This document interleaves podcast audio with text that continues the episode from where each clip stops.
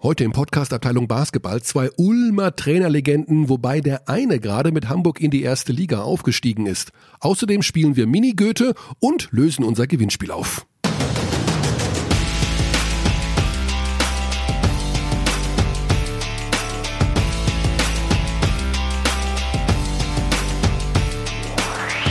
Was machen Hoshi und der Goofy Schlags denn nun? Außer Basketball haben die doch nichts zu tun.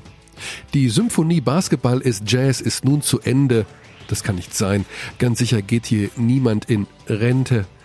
Lieber Kearney, sei unbesorgt, denn es trügt nicht der Schein, E-Sports wird es wohl niemals sein. Bravo. Guten Tag in die Runde. Guten Tag. Das war, ich finde, die Idee war echt gut von uns mit diesen Von Gedichten. dir, von dir. Ja, gut. Ehre wem Ehre gebührt. One Team, One Dream. Also, das war Lukas Lösch und das war schon mal ein starker Einstieg in unser Gewinnspiel Ja. zum Thema Dirk Nowitzki und wer die Biografie von Jürgen Kalver bekommt. äh, ja, also wir haben ja gesagt, worüber wir am lautesten lachen müssen.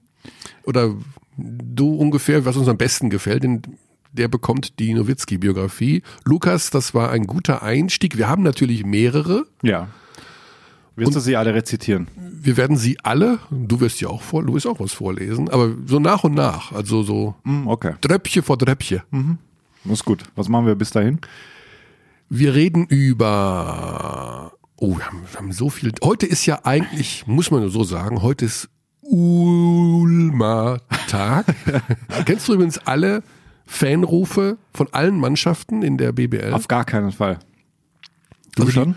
Ich bin mal durchgegangen, äh, die Liga, und so ganz sicher bin ich mir bei manchen dann auch nicht. Also man hört das zwar immer wieder, also Hm. klar in Es kommt dann auch bekannt vor, wenn man es hört, aber genau. Also in Berlin rufen sie tatsächlich Alba, ja, was äh, für einen Sponsor. Für einen Sponsor ist Also da ist die Identifikation Ja, genau. wirklich enorm. die rufen nach dem Müllentsorgungsunternehmen die ganze Zeit. Ja, aber Äh, das- finde das ich wird- großartig. Es wird einfach so assoziiert mit, Genau. äh, mit der Marke oder mit dem Club. Deswegen, Also ich glaube, dass viele Menschen noch das wünschst mit, du dir als. das wünschst du dir als Sponsor. Also dass man in Bamberg zum Beispiel Brose ruft die ganze Zeit, aber die rufen halt Bamberg. die rufen Bamberger. Die rufen Bamberg. Oder in ähm, Oldenburg, die rufen das gleiche wie in Bonn. Baskets. Die rufen auch nicht EWE oder Telekom.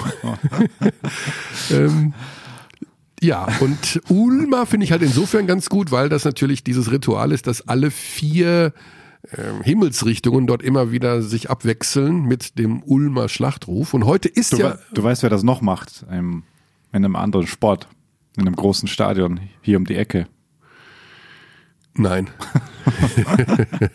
bin Die ich auch nie. eine Basketballabteilung haben. Ach so, aber da bin ich nie in dem Ja, Stadion. aber die machen das auch. Ja?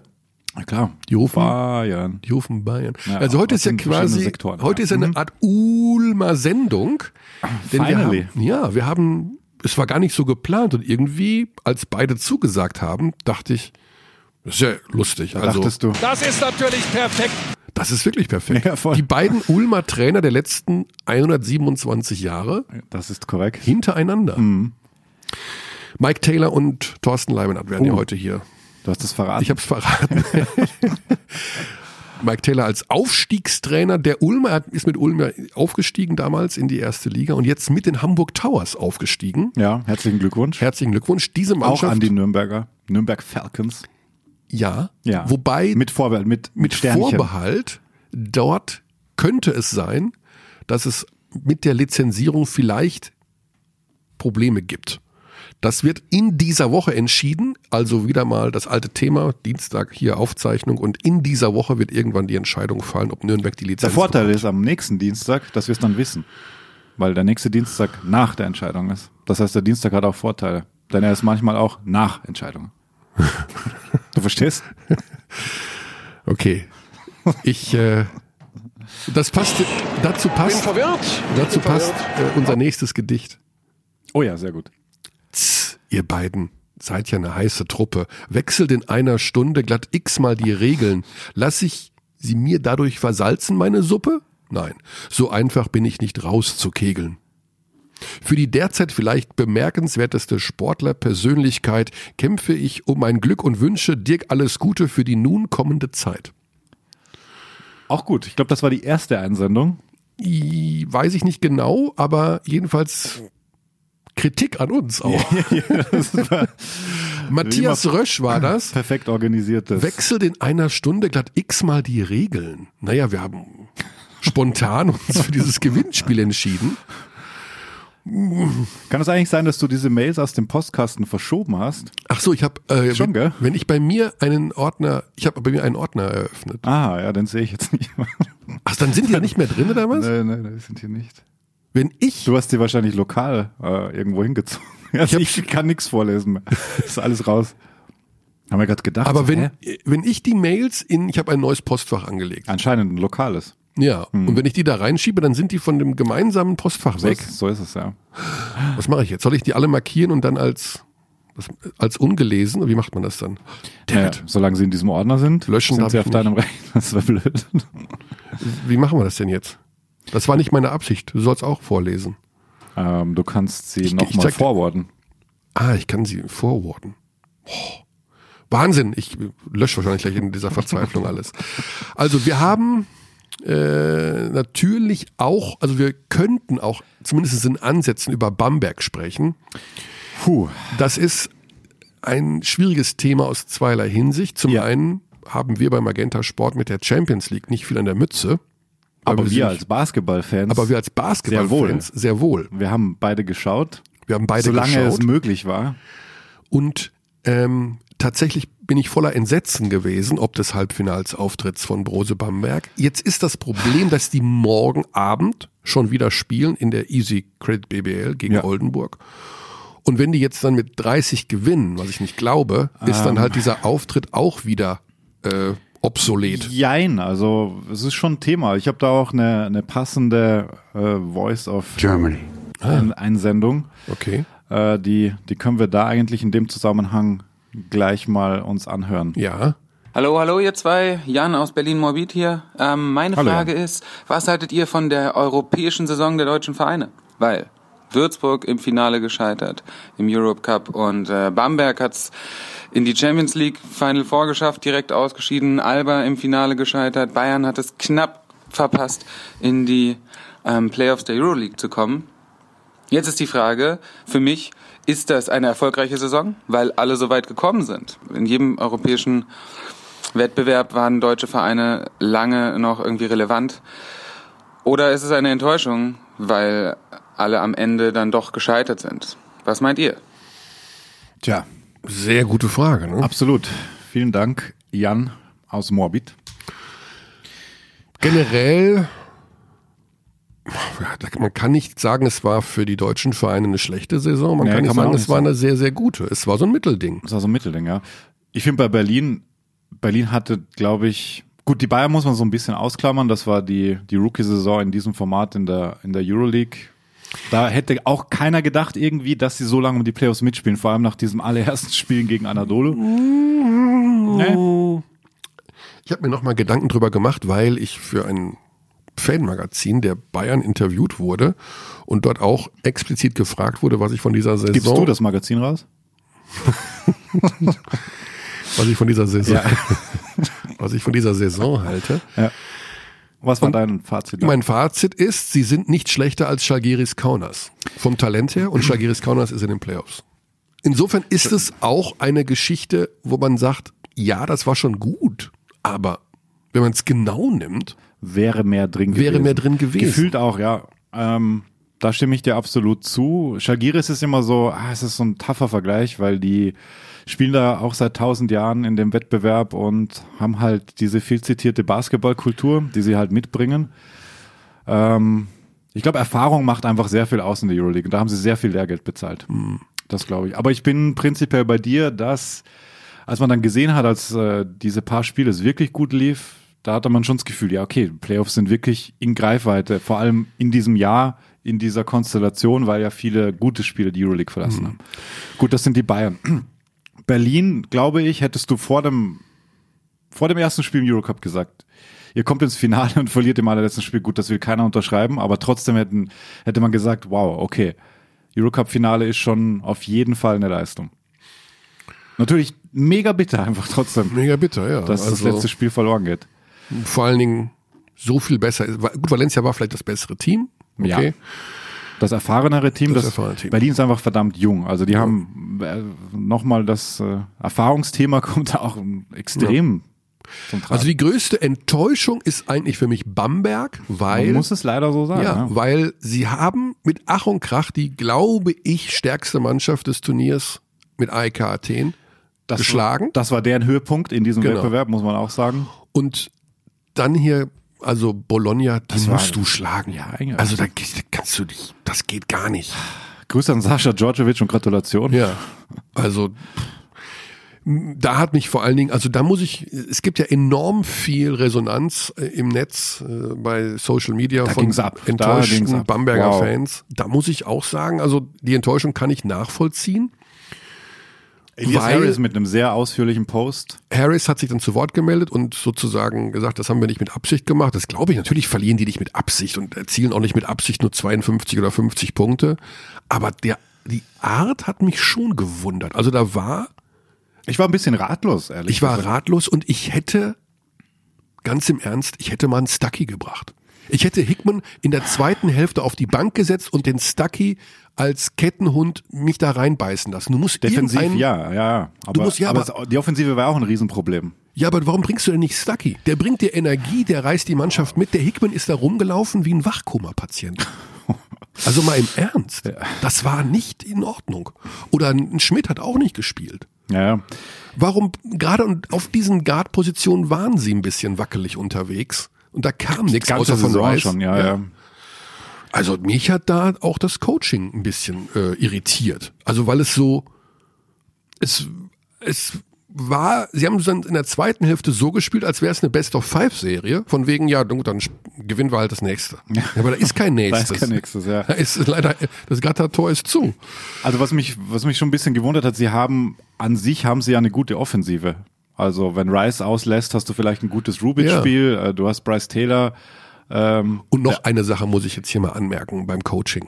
ja bitte. Warum kommt Rubit ständig von der Bank? Ende erstes Viertel. Ja, das verstehe ich. Augustin Rubit, der n- n- fast eine MVP-Saison Mhm. spielt, den bringst du rein bei minus 10. Der muss starten in so einem Spiel. Ja, du musst mit der besten Kapelle da ähnlich, wobei man nicht war, war er komplett fit, ja.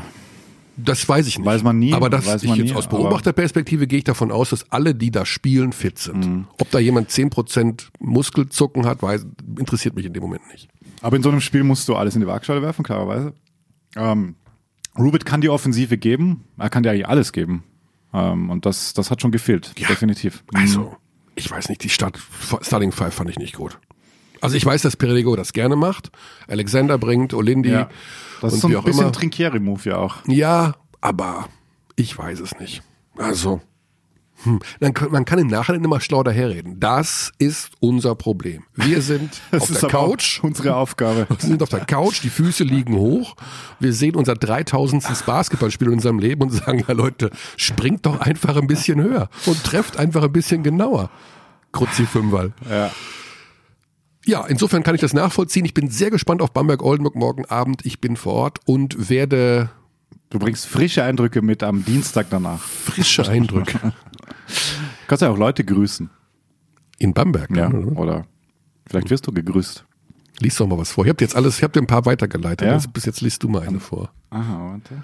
Ich kenne die nämlich. Ich, ich lese die, ich habe mir so ein bisschen gespingst, aber ich wollte mir den ersten Eindruck nicht vermasseln und habe die einfach, jetzt lese ich die vor, ohne die vorher Oh, eine Mail aus Innsbruck, die muss, nicht, die muss ich ja aus, Oh. aus Prinzip lesen. Machst du das dann mit Dialekt? Auf keinen Fall. Bitte, einmal. Das wollen auf, die. auf Tirolerisch oder was? Ja, das wollen unsere, unsere Ich bin Hörer ja kein. Tiroler. Das ist doch wurscht, das ist, ihr sprecht doch alles Ich bin Tiroler, gleich. bist kein Mensch. Sprecht doch alle gleich, was du.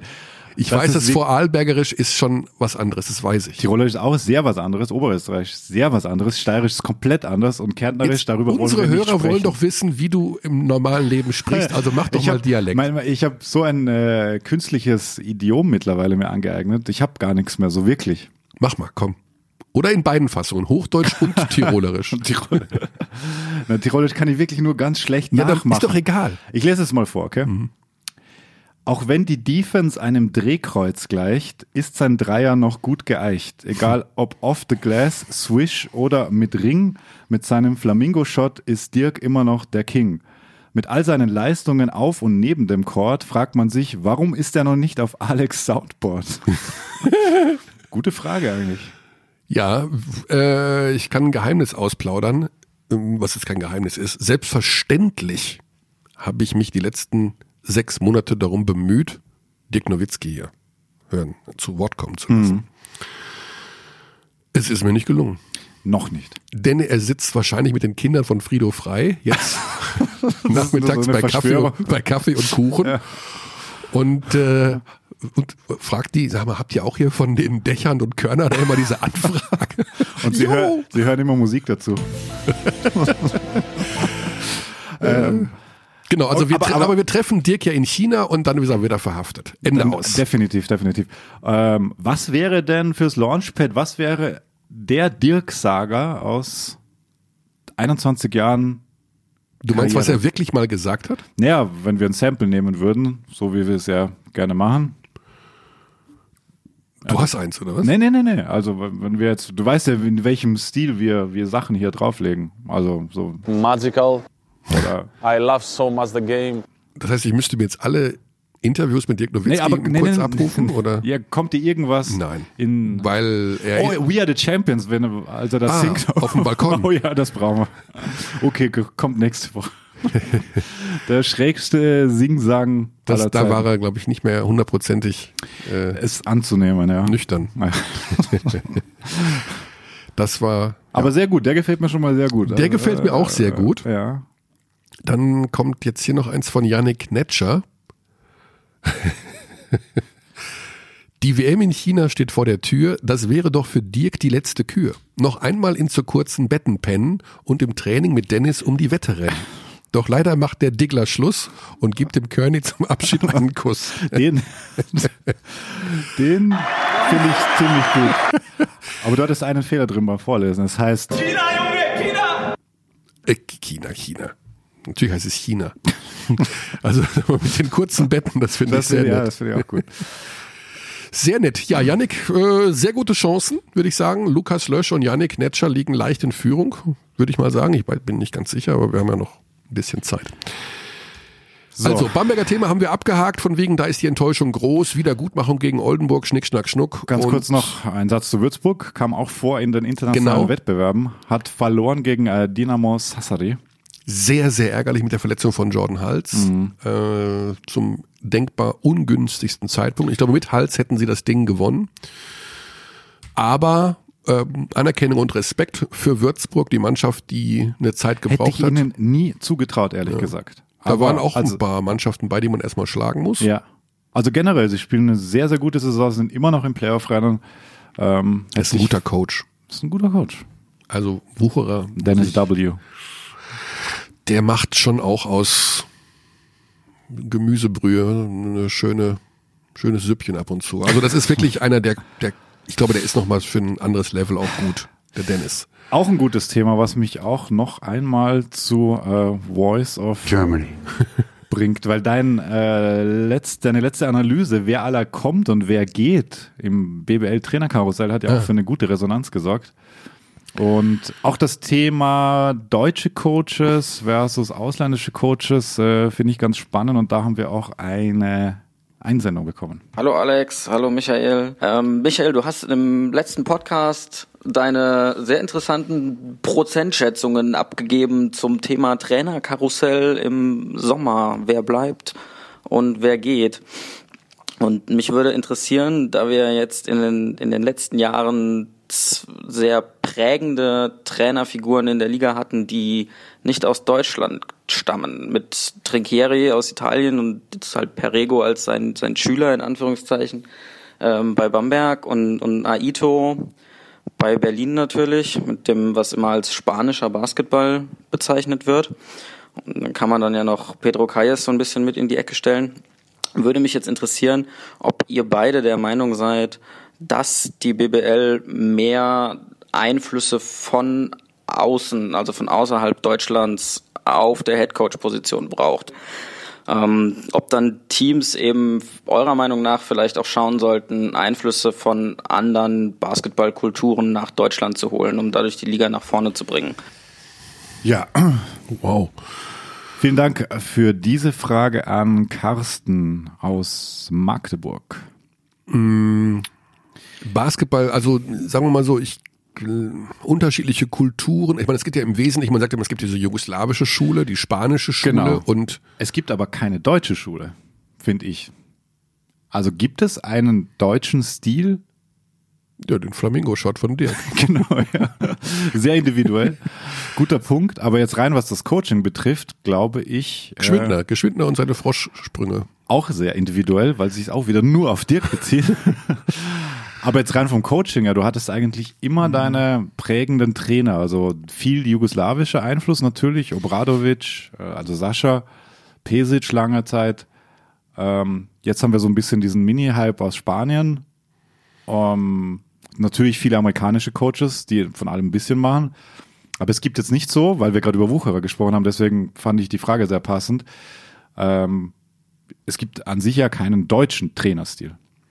Wucherer kommt so ein bisschen aus der Bauermann-Schule. Mhm. Er war ja sein Assistant. Ja, das stimmt. Oder hat unter ihm gespielt, besser Wir gesagt. können, noch, ne? ja. Vielleicht fragen wir das nachher Coach Leibenhardt auch. Ja, wir haben ja heute Trainerstunde. Also insofern, im deutschen Stil würde ich sagen, gibt's auch nicht so. Und die Einflüsse sind ja momentan eher, das ist ja alles globalisiert. Absolut. Also- noch, noch mehr mittlerweile. Man kann ja nicht sagen, es ist die finnische Schule bei Gordon Herbert in Frankfurt Oder die kanadische. oder sowas. Ähm, Aber es insofern- ist eben keine Schule aus Germany. ja, Wegen Gordi, aber weißt du. es gibt halt ähm, die NBA-Einflüsse, unbestritten. Also das heißt also Small Ball und sowas alles. Und dann natürlich so ein bisschen diese Einflüsse Spanien, also mehr das offensivere Spiel und mehr das Spiel aus, aus dem Fastbreak heraus, als Eher die sehr riskante Defense spielen, riskante Defense spielen. Doppeln. Genau. Ja. Und die jugoslawische Schule, die Auch da haben wir übrigens Zuschriften Was- bekommen, dass wir hin und wieder erklären sollten, was so, solche Dinge wie der spanische Stil sind. Ähm, aber du, jetzt haben wir sie kurz zusammengefasst. Genau, also ich, also meiner Meinung nach haben wir gute deutsche Trainer, weil die natürlich, ja, auch viel aufgesogen haben, aber klar, es gibt jetzt keine do präzise deutsche Schule. Was die ganze Wechselei angeht in der kommenden Saison, glaube ich schon an einige Neubesetzungen, all dieweil ja irgendein Türchen ist aufgegangen, von dem man definitiv weiß, dass es einen neuen Trainer geben wird, nämlich in Ulm. In Frankfurt bin ich sicher, dass Gordon Herbert ähm, Nationaltrainer in Kanada wird. Da ist was offen. Und dann sehen wir ihn auch in China, junge China. Ja, und Mike Taylor übrigens auch. Mike Taylor ist der Nationaltrainer von Polen. Wow. Der, der hat da hättest du mich jetzt in die Pfanne hauen können mit einer Oh. spontanen Trivia. Cole, Cole der wird, gleich eins unserer, unserer Themen sein. Er hat Polen zum ersten Mal nach 52 Jahren zur WM geführt. Das war Mike Taylor. Das ist Mike Taylor. Mhm. Genau. Und ähm, Berlin, ja, mega spannend. Da hält, wird halt, also ich weiß es nicht, ob Aito Euroleague sich antut. Wahrscheinlich ich hab's- ich schon, hab's ihm aber eben. zu entlocken letzte Woche. Ich war in Ja. Berlin und habe äh, viele Interviews gemacht, gefühlt mit dem ganzen Team. Ähm, er lässt sich das nicht entlocken, weil sein, Nee, er sagt ja dann immer, und das auch schon in anderen Interviews zuvor, er will im Moment leben. Er will den Moment leben und es bringt nichts zurückzuschauen. ja, hat natürlich auch was. Hat was. So, jetzt gehen wir aber tatsächlich mal nach Hamburg. Das haben wir noch nie gesagt, dieses Wort im Podcast. Nach vier Jahren, wir gehen nach Hamburg. Vielleicht im Zusammenhang mit Arne. Ja, vielleicht, genau. Aber jetzt gehen wir tatsächlich aus Basketballer-Sicht nach Hamburg und werden demnächst immer häufiger dahin gehen, weil die Hamburg Towers werden in der kommenden Saison in der ersten Liga spielen. In der Easy Credit BBL. Und, und jetzt schon mit sehr prominenten Courtside-Gästen. Mit äh, Sylvie? Mais Ja. und ihrem operierten Gesicht Genau. oder Sie vollgebotoxt. waren beide da. Ihr Gesicht und sie wie was. Nee, das ist jetzt hart. Ja, nee, aber das ist gut. Das, solche Geschichten brauchen wir. Und sie saßen neben Bones MC. Sie saß neben Bones MC, ja, das ist mehr so deine Richtung. So, wir rufen jetzt an bei demjenigen, der die Mannschaft in die erste Liga geführt hat, nämlich beim Headcoach Mike Taylor. Das ist ganz klar einer der Gewinner des Jahres. Ah, hallo, wie geht's? Alles gut? Ja, alles gut. Aber was ist denn das für ein Jahr für dich mit der polnischen Nationalmannschaft zur WM und jetzt mit den Hamburg Towers aufgestiegen in die erste Liga? Das ist ja kompletter Wahnsinn, oder? Ja, ich bin sehr dankbar. Für mich, äh, das ist äh, nicht immer, man kann die, die große Ziel erreichen äh, und für zweimal Erster mit Polen, erste World Cup in 22 Jahren.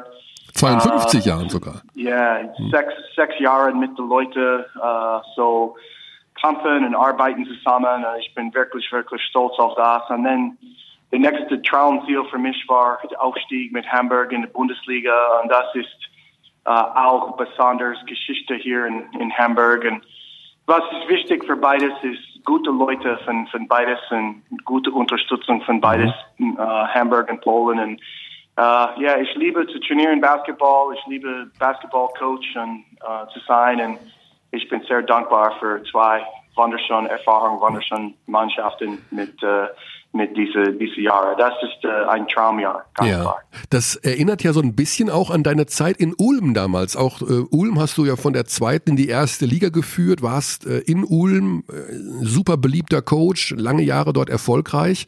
Äh, siehst du da irgendwie so ein paar Parallelen zu der Zeit jetzt dann in Hamburg?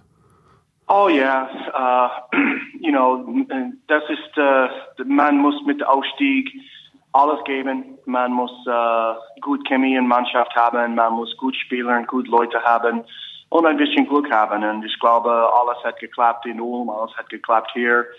Äh, was ist ganz interessant für mich, ist die Möglichkeiten der Zukunft für Basketball in Hamburg. Mhm. Ich glaube, Ulm hat sehr, sehr stark, sehr gut weiterentwickelt und ich hoffe, wir können so eine Geschichte schreiben mit Basketball in Hamburg auch. Mhm. Uh, aber Hamburg mit der großen Stadt ist große Möglichkeiten, so yeah, wir, wir jobben große hier in Hamburg. Ja.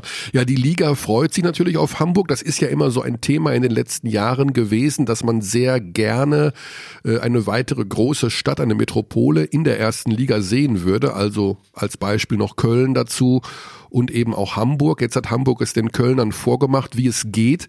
Ähm, du hast aber am Anfang der Saison gesagt, you can't guarantee einen Aufstieg. Also du warst dir auch nicht so hundertprozentig sicher. Zum Ende der Saison seid ihr dann noch auf Platz vier zurückgefallen in der Tabelle. Was hat am Ende den Ausschlag gegeben? Warum wart ihr dann in den Playoffs plötzlich doch so stark wie erhofft? So, wir haben eine gute Mannschaft äh, gebaut, äh, gute, gute Leute, talented Spieler äh, und wie, wie jede Mannschaft, man hat äh, Strengths and Weaknesses, Positives and Negatives. Uh, und in der ganzen Season, die Mannschaft hat sehr gut Chemie, die Mannschaft hat sehr gut reagiert zu der Höhe und Tiefe in die, die Season. Wir haben ein bisschen Erfahrung mit Druck im, in die Jahre. Uh, klar, der vierte Platz war eine Enttäuschung für uns. Wir hat, haben hohe Erwartungen für unsere, unsere Mannschaft. Aber ich glaube, der Kampfgeist, der Herz ähm, und die, die, die Führung der Spieler in unserer Mannschaft hat mhm. äh, sehr gut gemacht in den Playoffs. Und ähm, wir, wir haben immer gesagt, you know, we want to be at our best when it matters the most. Und, und unsere Jungs hat das gemacht perfekt uh, in diese Playoffs. Mhm. Es äh, war zu lesen im Hamburger Abendblatt, dass äh, es aber auch ein, zwei Mal so ein bisschen eine etwas lautere Ansprache gab, um die Mannschaft während der Saison oder auch am Ende wach zu rütteln. Kannst du so ein bisschen aus dieser Ansprache zitieren, was da für Wörter gefallen sind? oh, das ist wie, wie, wie jeden Trainer. Man muss uh, laut oder yeah, man muss have the, the complete spectrum of emotions. Uh, positive. Ich bin immer positiv, uh, aber manchmal die Mannschaft braucht ein Crack the Whip Moment. Mhm. Und uh, wir haben das uh, ein paar Mal im, im Season, nicht so oft, aber was wir haben mit, mit unserer Mannschaft hier ist uh, nicht nur von, von mich als Trainer, aber auch mit Marvin Willoughby. Uh, wir haben sehr gut uh, gearbeitet zusammen mit Organisation und Staff. Um, und unser Spieler hat immer reagiert. Und mhm. uh, wir sind sehr dankbar für die, die Zusammenarbeit und wir sind sehr dankbar für die Spieler heute. So, ja. oder diese, dieses Jahr. So, das ist nicht wirklich anders von, von anderen Trainern. Das ist, ja, manchmal die, die Mannschaft muss ein bisschen uh, laut wird hören und uh, reagieren. Und mhm. uh, wir haben das gut gemacht dieses ja. Jahr. Wie bringst du das denn jetzt in diesem Sommer unter einen Hut? Einerseits mit der polnischen Nationalmannschaft zur WM nach China zu reisen. Die WM geht bis Mitte September und andererseits äh, die Hamburg Towers auf die erste Liga vorzubereiten. Da brauchst du einen starken Assistant Coach an deiner Seite oder wie wird das funktionieren? Ja, so ich habe oft gesagt dieses Jahr, uh, Benke Barlaschki hat uh, so eine starke Leistung. Er hat uh, die Arbeit von zwei Co-Trainers mhm. gemacht, von, von selbst. Um, ich bin wirklich beeindruckt mit Benke. Wir haben sehr gut uh, zusammengearbeitet uh, und mit, mit Benke und, und unser Strength Coach uh, Melvin Verdu, Mello. Ich bin komplett begeistert und stolz auf beides. Um, ja, beides hat äh, fantastische Leistung von unserem Staff und war eine große, große Hilfe für unsere Mannschaft dieses mhm. Jahr. Und ohne die Unterstützung von Banker und Mello, äh, Marvin, ja, was ich habe gemacht mit Polen in, in Hamburg ist nicht möglich. So ich bin sehr, sehr dankbar für alles von, von unserem Staff. Und ja, besonders im, im Preseason dieses Jahr. Ähm, wir werden äh, unser gut Plan haben und äh, Banker werden äh, ja, große Verantwortlichkeit haben. Ähm, aber ich mag das viel. Das ist gut für, für seine Entwicklung und äh, ich bin wirklich, wirklich froh, äh, äh, zu arbeiten mit Banker und Mello und, und alle hier in Hamburg. Ja, jetzt kehrst du in die erste Liga zurück nachdem du aufgehört hast in Ulm im Jahr 2011. Das sind, ist ein paar Jahre her, aber du hast natürlich äh, den deutschen Basketball logischerweise die ganze Zeit im Auge gehabt. Was wirst du jetzt noch verändern müssen in, im Kader für die kommende Saison? Du wirst sicherlich oh, nochmal so, neue ganze, Qualität. Ja, yeah, die ganze Bundesliga hat weiterentwickelt. Die mhm. Bundesliga ist so stark und so wunderschön ein Basketball League. Uh, ich bin wirklich uh, froh, zurück in Bundesliga zu gehen. Aber das ist wirklich eine ganz andere Welt von, von zum Beispiel acht Jahren mhm. vorher. Um, so für mich, uh, ja, das ist eine große Herausforderung, ein großer Schritt vor. Und ich glaube, wir müssen uh, uh, große Entscheidung, uh, uh, harte Entscheidung mit, mit unserer Kater und unseren Jungs. Aber dieses Jahr mit äh, Marvin äh, und Banker, wir haben sehr gut zusammengeredet, sehr gut äh, zusammengearbeitet für die, für die äh, Katar zu bauen und ähm, ich glaube, das ist äh, der Weg vor in Bundesliga. Wir mhm. werden äh, unsere deutsche Spieler äh, äh, Unterschied, äh, Entscheidung äh, haben und dann wir werden unsere Importspieler, aber Spieler äh, Entscheidung treffen. Und ja, wir werden uh, alles geben, so ein starker Kater, ein competitive Kater haben und, und hoffentlich wir können uh, groß, groß Fortschritt machen mit, mit Basketball hier in Hamburg. Mhm. Aber der Kern bleibt bestehen, sage ich jetzt mal, was die Austragungsstätte angeht. Also ihr wollt weiter in äh, Wilhelmsburg spielen, so wie es aussieht, oder? Ja, ich mag Wilhelmsburg viel. Ich mhm. mag die Inselpark Halle, Edel Optics Arena. Mhm. Uh, das ist eine wunderschöne Facility. Um, ja, wir haben ein, ein bisschen uh, Basketball-Ecke hier in, in Hamburg. Uh, ich glaube, die Leute in Hamburg sind sehr stolz mit, mit der Mannschaft und uh, das ist wirklich ein Heimvorteil für uns hier in Wilhelmsburg. Um, ja, die große Stadt uh, hat viele Möglichkeiten, aber ich glaube, was Marvin und die ganze Organisation hat für fünf Jahre äh, gemacht mit der Arbeit und, und alles mit der Stadt, ist, ist wirklich eine positive, positive mhm. Geschichte. Und wir hoffen für ein, ein uh, positive Zukunft auch ja. uh, hier Wilhelmsburg und in, in Hamburg. Ja, ja, vielleicht. Also dem, dem Fußball geht's ja momentan in Hamburg nicht ganz so gut. Äh, vielleicht steigt der HSV auch nicht auf. Dann könnt ihr, ihr so ein bisschen von dem Scheinwerferlicht abbekommen, äh, vom Spitzenbasketball dann äh, den Leuten Erstligasport bieten. Ähm, und die andere Baustelle ist dann natürlich die Nationalmannschaft Polen. Da möchte ich natürlich auch noch ganz kurz drauf eingehen, weil ähm, das ein Highlight auch für uns ist bei Magenta Sport, wir ja alle Spiele zeigen werden von der WM und äh, du mit den Polen in einer interessanten Gruppe spielst, nämlich mit den Chinesen zusammen. Also du wirst tatsächlich in, in der Gastgebergruppe spielen mit äh, Elfenbeinküste, Venezuela und China. Ähm, ja, wie sehr freust du dich schon auf dieses Event? Ich denke mal, das ist ja auch ein absolutes Karriere-Highlight, oder für dich? Ja, ganz klar. Erste mit Fußball in Hamburg. Wir unterstützen uh, HSV, wir, wir unterstützen uh, St. Pauli. Das ist, äh, was man muss haben, ist Sport in Stadt. Obwohl, Mike, du musst dich, äh, Mike, du musst dich in Hamburg normalerweise für einen von beiden entscheiden, ne? Also beide unterstützen ist aus deiner Sicht schwer.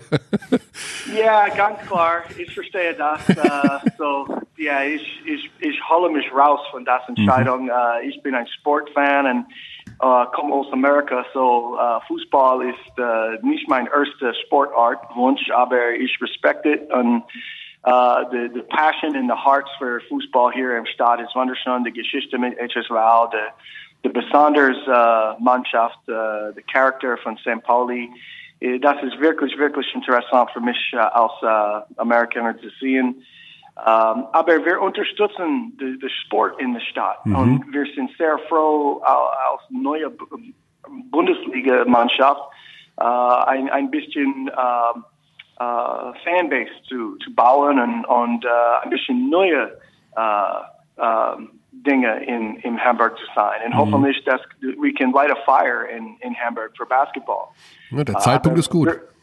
Ja, wir haben komplett Respekt für, für anderen, anderen Clubs im, im Stadt. Mhm. Mit, mit Polen, das ist ganz klar ein Highlight von, von meiner Trainerkarriere. Uh, ich bin komplett stolz, uh, wie wir haben das uh, World Cup erreichen mit, mit Herz und zusammen und Kampfgeist und um, fünf Spiele in Folge zu, zu gewinnen. Uh, große Überraschungen gegen zum Beispiel Italy und Kroatien zweimal. Und, ich bin wirklich stolz auf unsere Jungs von, von Polen. Ich bin begeistert. Uh, wir werden Spiel im, im Supercup hier in Hamburg. So das ist auch ein mhm. Traum für mich. Beides Mannschaften Polen und Hamburg zusammen im Halle haben uh, at the same time. So das ist uh, auch Spaß uh, in, in Vorbereitung. Aber mit der Group, ja, das ist auch viel, viel Möglichkeiten. Tina als Heimvorteil ist eine große Herausforderung, aber Venezuela, Ivory Coast, uns, China, ich glaube, was man will, ist ein competitive group, where man hat Möglichkeiten und um, ja, für unser, unser Highlight, für unser Traum zu erreichen und so ein competitive Group zu haben, ist, äh, ja, wir würden alles geben äh, und hoffentlich wir können ähm, ja, ein, ein, paar Überraschungen äh, hm. machen im, im World Cup. Ja, das ist die Gruppe, die Henrik Rödel gerne gehabt hätte. Das ist, äh, du hast also tatsächlich, das ist eine lukrative Gruppe, muss man mal ganz ehrlich sagen. Also ich sehe da schon die Gibt Zwischenrunde mit deinem Team durchaus äh, möglich. Also das wer, ist wer kommt denn nachher dazu? Weiß man das nach der Zwischenrunde? Also in der Zwischenrunde? Ja, so ich habe in Chemnitz geredet mit Henrik and Henrik had, hey, ich habe du, du mit ein langer, langer good run in, in China und er war sehr positiv und hat große Unterstützung für uns das ist das, it meant a lot. So ich bin sehr dankbar. Ich, ich mag Henrik viel and um, ja, ich respekte ihn viel von, von seiner Arbeit in Alba, Tria und jetzt mit Nationalmannschaft. So das ist sehr, sehr freundlich uh, mit uns und uh, das war positive, positive Unterstützung. Aber mhm. alles ist möglich für uns und ich, ich bin auch ein, ein großer Fan von der, der deutschen Nationalmannschaft und ich hoffe von beides Mannschaften ein, ein großer Run in, in China. Mhm. Ja, dann die nächste Runde wäre ist weit gedacht jetzt Russland, Argentinien, Korea, Nigeria. Das sind alles Dinge, die besprechen dann ausführlich im August, denn auch der Supercup im August in Hamburg mit deiner Mannschaft und der deutschen Nationalmannschaft wird bei Magenta Sport übertragen. Also auch da gibt's viele Möglichkeiten schon dein Team kennenzulernen und natürlich auch dich wieder so ein bisschen dem deutschen Basketballpublikum zu zeigen nach dieser langen Pause. Ich finde es eine super Geschichte, weil ich so viele Parallelen erkenne zu den acht Jahren, die du in Ulm warst damals und den kleinen Verein Ulm noch damals in der äh, Kuhberghalle äh, dann in die erste Liga geführt hast und dann äh, sozusagen jetzt einer der Top-Standorte in Deutschland. Also da hast du die Möglichkeit in Hamburg sowas ja einfach nochmal zu wiederholen. Großartige Geschichte eigentlich. Ja, ich bin wirklich dankbar für, für die Unterstützung hier und Möglichkeiten hier in Hamburg. Uh, die Erfahrung von Ulm ist uh, groß für mich. Ich, ich, uh, das bedeutet viel für mich. ich bin dankbar für das acht Jahre und wie wir haben das uh, Rasha Farm Mannschaft entwickelt. Und in, als ich habe gesagt, ich hoffe, wir können schreiben eine Geschichte hier in, in Hamburg parallel zu das. Mhm. Aber der große, große Unterschied ist die Stadt, die Stadt Hamburg. Hamburg das, ist ja. so ein wunderschön große Stadt. Ähm, ich liebe Ulm äh, als ein äh, kleiner Stadt in, in Deutschland. In, äh, aber das ist wirklich, wirklich ein international großer Stadt mhm. hier in Hamburg. Hat viel, viel Charakter. Ähm, äh, ich, ich lerne neue Dinge über Hamburg jeden Tag. Ähm, so dass äh, dieses Jahr war eine wunderschöne Erfahrung. Um, und mit all den guten Leuten hier in der Organisation, hier in, in der Stadt, ich bin komplett aufgeregt für die Zukunft ja. und, und hoffentlich wir können das äh, nächste Herausforderung äh, nehmen mit, mit aller Herz und aller Kampfgeist und große Dinge machen. Ja, die Familientradition wird also fortgesetzt. Dein Vater war ja auch äh, Basketball-Coach. Äh, er war glaube ich, auch Assistant Coach unter Bob Knight damals, oder? Wenn ich mich yes. So my father had a fantastic trainer career auch. Uh, er war Co-Trainer mit Bob Knight. Uh, ich habe so viel Geschichte gehört. um, ich habe, er war auch Co-Trainer bei den New York Knicks. Bei den Knicks auch. Ne? Um, und, und uh, was für ihn war, war uh, kleiner he, of our head head coach, uh, Division two colleges, Kleiner Kleiner universities in the USA, weil das war besser uh, balanced zwischen Basketball und Familienzeit. Ah, okay. Uh, so er hat viel Spaß mit uns und, und auch gearbeitet mit Basketball. Uh, er ist der größte Vorbild für mich als Trainer. Er hat uh, so ein positiv Anfangen im, im, zu Trainer zu sein. Wir haben immer geredet über Tactics, über uh, wie ein, ein Trainer muss uh, handeln, uh, Personalities und Spielern und uh, wie, wie man kann eine Mannschaftsführung haben. Und uh, so ich bin sehr, sehr dankbar für ihn. Er ist der größte Fan.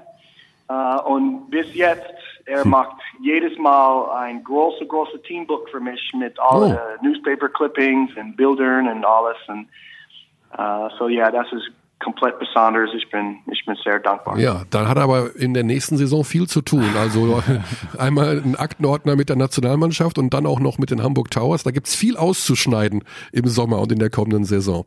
Ja, yeah, er muss, the, the, he got to get the scissors ready this year. So we'll see was, uh, was wird passieren. Ja. Ja, auch wenn es mir für Chemnitz ein bisschen leid tut, die äh, muss ich ganz offen sagen, die haben die super, scheitern halt immer, scheitern einfach immer wieder. Aber umso mehr freut es mich, dass wir Mike Taylor wieder in der Easy Credit BBL haben. Das ist äh, ein großer Moment, finde ich auch, für, für den deutschen Basketball, dass du wieder da bist und eine solche Persönlichkeit, da freuen wir uns extrem drauf, ab dem Sommer dich wieder am Mikrofon zu haben bei uns. Uh, ich bin sehr dankbar. So viele Freunde verleben in, in Deutschland und uh, von meiner Geschichte in deutsche Basketball uh, mit so viel Herz gegeben in Ulmer Zeit. Uh, ich bin dankbar, neue Herausforderungen zu haben hier zurück in so eine wunderschöne Liga. Ja, yeah, hoffentlich wir können einen großen Schritt vor, aber ich bin dankbar für für alles, für für die Freundschaft und Freunde verlieben uh, hier in Deutschland. Das ist gut. Was glaubst du denn, was hat sich am meisten verändert, seit du äh, BBL gecoacht hast? Also acht Jahre sind vergangen seitdem. Ähm, so, ja, das ist eine gute Frage, aber das ist ganz klar, wenn, wenn du siehst die NBA Playoffs. Uh, meine erste Jahre nach Ulm, ich war Co-Trainer für Nick Nurse bei um, der RGV Vipers und, und Nick ah, ist ja, jetzt Toronto mit den Toronto Raptors. Mhm. Uh, ich war zwei Jahre mit Boston Celtics, uh, so ich habe, you know, immer uh, jeden Tag gearbeitet mit mit Doc Rivers the first year, sein mhm. Coaching Staff und Brad Stevens der zweite. Uh, so ich habe über mich viel gearbeitet uh, mit meiner, in meine, just als als Trainer. Uh, und ich bin sehr dankbar. So ich ich habe ich habe the best gesehen und uh, viel gelernt und uh, ich habe ich glaube dass uh, man das gesehen in, in beides in Polen und in Hamburg und ja so uh, und glaubst du hat sich die die Liga auch verändert oder oder wie hat sie sich verändert bestimmt hat sie sich verändert vom yeah, Style of ganz Play klar the, the League hat hat große große Schritt vorgemacht um, uh, the, was was man hat gemacht in 2000 2006, 2007 als Aufsteiger uh, ist komplett anders von jetzt. So, mhm. uh, the Niveau, the Talent, the, the Tiefkater, the, uh, so in Ulm, meine letztes Jahr, ich glaube, unser Etat war 1,6 Millionen Euro und jetzt der Minimum ist Minimum. 3 Millionen Euro. Ja, yeah, so uh, großer Unterschied, großer Schritt vor, aber Uh, das ist ein Credit für alle mit der Easy Credit Bundesliga. Das ist wirklich, wirklich ein tolle, tolle Basketball League. Und ich glaube, das ist jetzt ein Destination für Leute um, als Profi in, in all over the Welt. So, äh, ich bin ich bin begeistert äh, äh, zurückzugehen. Gut, dann freuen wir uns drauf, dich im Sommer wiederzusehen. Erst mit der Nationalmannschaft und dann natürlich auch mit den Hamburg Towers. Bis dahin hoffe ich, dass du noch ein paar erholsame Tage hast, bevor der ganze Wahnsinn dann losgeht. Das und wird äh, ein int- intensiver Herbst. Auf jeden Fall. intensive, intensive Wochen Und liegen vor dir. Spätsommer. Mhm. Vielen Dank für deine Zeit, Mike, und alles Gute auf Dankeschön. bald. Ja, danke. Ich bin sehr dankbar. So, das war Mike Taylor. Das war, ja, Ein Original ja, super, dass er wieder da ist. Also da der haben wir Liga tatsächlich. Mhm. äh, jemanden, mit dem wir viele schöne Interviews führen können und der einfach Basketball wahnsinnig ist. auch. Basketball Wahnsinn, ja, absolut. Damals 2, 2011, er ging, also er hatte mitbekommen, dass er keine Vertragsverlängerung bekommt in Ulm und hat dann gesagt, das war damals ein großes Thema, ich, ähm, man hat mir gesagt, ich werde keinen Vertrag bekommen. Und da war er sauer und dann hat der Ver- Verein ihn freigestellt, kurz vor Saisonschluss. Also da war irgendwie zwischen Thomas Stoll und ähm, Mike Taylor plötzlich so ein bisschen Beef und naja, das ging nicht in sehr guten auseinander. Mittlerweile denke ich mal, dürfte das alles wieder in Ordnung sein, aber ich finde das Er jetzt wird, er, wird, interessant. er wird gefeiert werden bei seinem ersten Spiel in Ulm. Davon ist er war, er war mit den Polen mal in Ulm und wurde von den Fans schon gefeiert. Also beim Länderspiel mal in Polen. Du weißt, wer der letzte polnische Trainer ist, an den ich mich erinnern konnte. Von dem er übernommen hat. Nee. Ne? Das, hast, du- das, du gerade aber nachgeschaut. Nee, nee, nee, nee, nee, nee. Da hört es irgendwie auf bei mir. Weiß ich nicht. Bauermann. Ah. Ja, eben. Er hat vom Bauermann übernommen. Ja, also wenn ich das, lass uns nochmal schauen, aber er war ab 2014 tatsächlich ja schon, deswegen, das ist echt Wahnsinn. Das, das, seitdem habe ich da keinen großen Blick mehr hingeworfen, muss ich ehrlich gestehen. Und dann gab es natürlich als polnischen Trainer Wie wär's, Polen bis 2013. wie wär's mit einem kleinen Gedicht? Oh ja, oh ja. Von Felix Koch. Dirkules aus Dallas. Jetzt hörst du leider auf. Was machst du denn jetzt mit deinem Tagesablauf? Kinder trainieren, das könnte funktionieren. Erwachsenen Trainer, das könnte nicht mal der Körner. Dirk als Manager, das könntest noch viel weniger. Dirk als Entertainer, das wäre doch ganz cool. Oder was meinst du, Alex Thingspool? das bist du. Ah, auch nicht schlecht. Auch nicht schlecht. Ah. Ach, ähm, Ich mag diese Gedichte. Also Ja. ich finde das schön. Vielleicht machen wir noch Und das ist ja auch richtig. Das ist ein- auch, auch geiles Intro, nachdem kein einzelner Schluss be bekannt gegeben worden ist. Klammer, Korrekt. Klammer, gerade in Germany wichtig. Mit äh, Zwinker Smiley. Hier ist ein Nowitzki. Okay, dann mache ich noch einen. Mhm. Ich bin Sonntagabend ins Kino gegangen. Regie Werner Herzog, die Hauptrolle Kitzki. Doch kaum hatte Wojciechs Malaise angefangen, da setzte sich vor mich, na wer, Dirk Nowitzki. Doch das war nicht alles. Der Drei-Meter-Riese war nicht nur zu groß, nein, er kam nicht allein. Ihm folgte viel hilft viel, war wohl die Devise der ganze Texaner Basketverein. Barea Kid Haywood plus Chandler und Terry, die Sicht nicht vorhanden. Ich wollte wen morden, denn dann sagte einer meiner Co-Trainer, einer zum Co-Trainer Larry, is this really Space Jam? No way, where is Jordan? Puh, okay. also inhaltlich äh, sicherlich inhaltlich mega. absolut mega. Beendet auch mit der Frage, also Curdy, wann guckst du endlich Space Jam? Ja. Ja. Ähm, vom wie nennt man das beim Gedichten nochmal? Vom Die Reimketten. die Reimketten sind wahrscheinlich etwas schwammig formuliert. Aber das Intro ist mega. Die Hauptrolle Kitzki. Meint der Kinski aber. Also Klaus Ja, aber Kinski. das ist ein bisschen Das Kinski und Nowitzki, na da Kitzki. He did it for the rhyme. Ja, er hat sehr schön, also äh, dass sich die Dallas-Mannschaft im Kino vor sich, äh, also vor ihm sich hinsetzt. Sehr Aus nett. dem Leben gegriffen. Aufs dem Leben gegriffen, Mhm. ja. Und so, Es, gab doch einmal, das, als wir im Audidom waren und George Muresan Ja. im Audidom saß. Genau. Du hast kommentiert, ich, ich saß nämlich auch in der Nähe tatsächlich, aber Gott sei Dank saß er nicht vor mir, weil die, du, du erinnerst dich an die blondhaarige Frau, die hinter ihm saß, die war einfach verloren. ja, George Muresan, 2,32 Meter, Ja, glaube ich, glaub. großer Mhm. Basketballer. der Aus Transsilvanien. äh, einige Zeit in der NBA gespielt hat und der tauchte da plötzlich im Audidom auf. Sicherlich der größte Mensch, den ich jemals gesehen habe. Also 2,32 glaube Ja, ich. das ist schwer zu toppen. Das kann man gleich, kann man nicht, äh, erlebt man nicht alle Tage. So, das war, wenn man so will, Ulmer Teil 1. Ulmer Teil also ich 1, sag ja. mal so, wenn hier nicht mindestens 10.000 Abrufe für diesen Podcast aus Ulm und um Ulm herumkommen, dann bin ich sickig. so viel äh, haben wir noch selten über Ulm gesprochen, weil, naja, wir haben es ja ab und zu mal kurz leicht thematisiert, es einen Dezent. kleinen Interviewstopp gab aus der Ulmer Region. Na, aber wir haben gesagt, wir haben Verständnis dafür, wenn hier ähm, der Coach sich auf den Sport konzentrieren will und erst einmal die Playoff-Qualifikation schaffen will.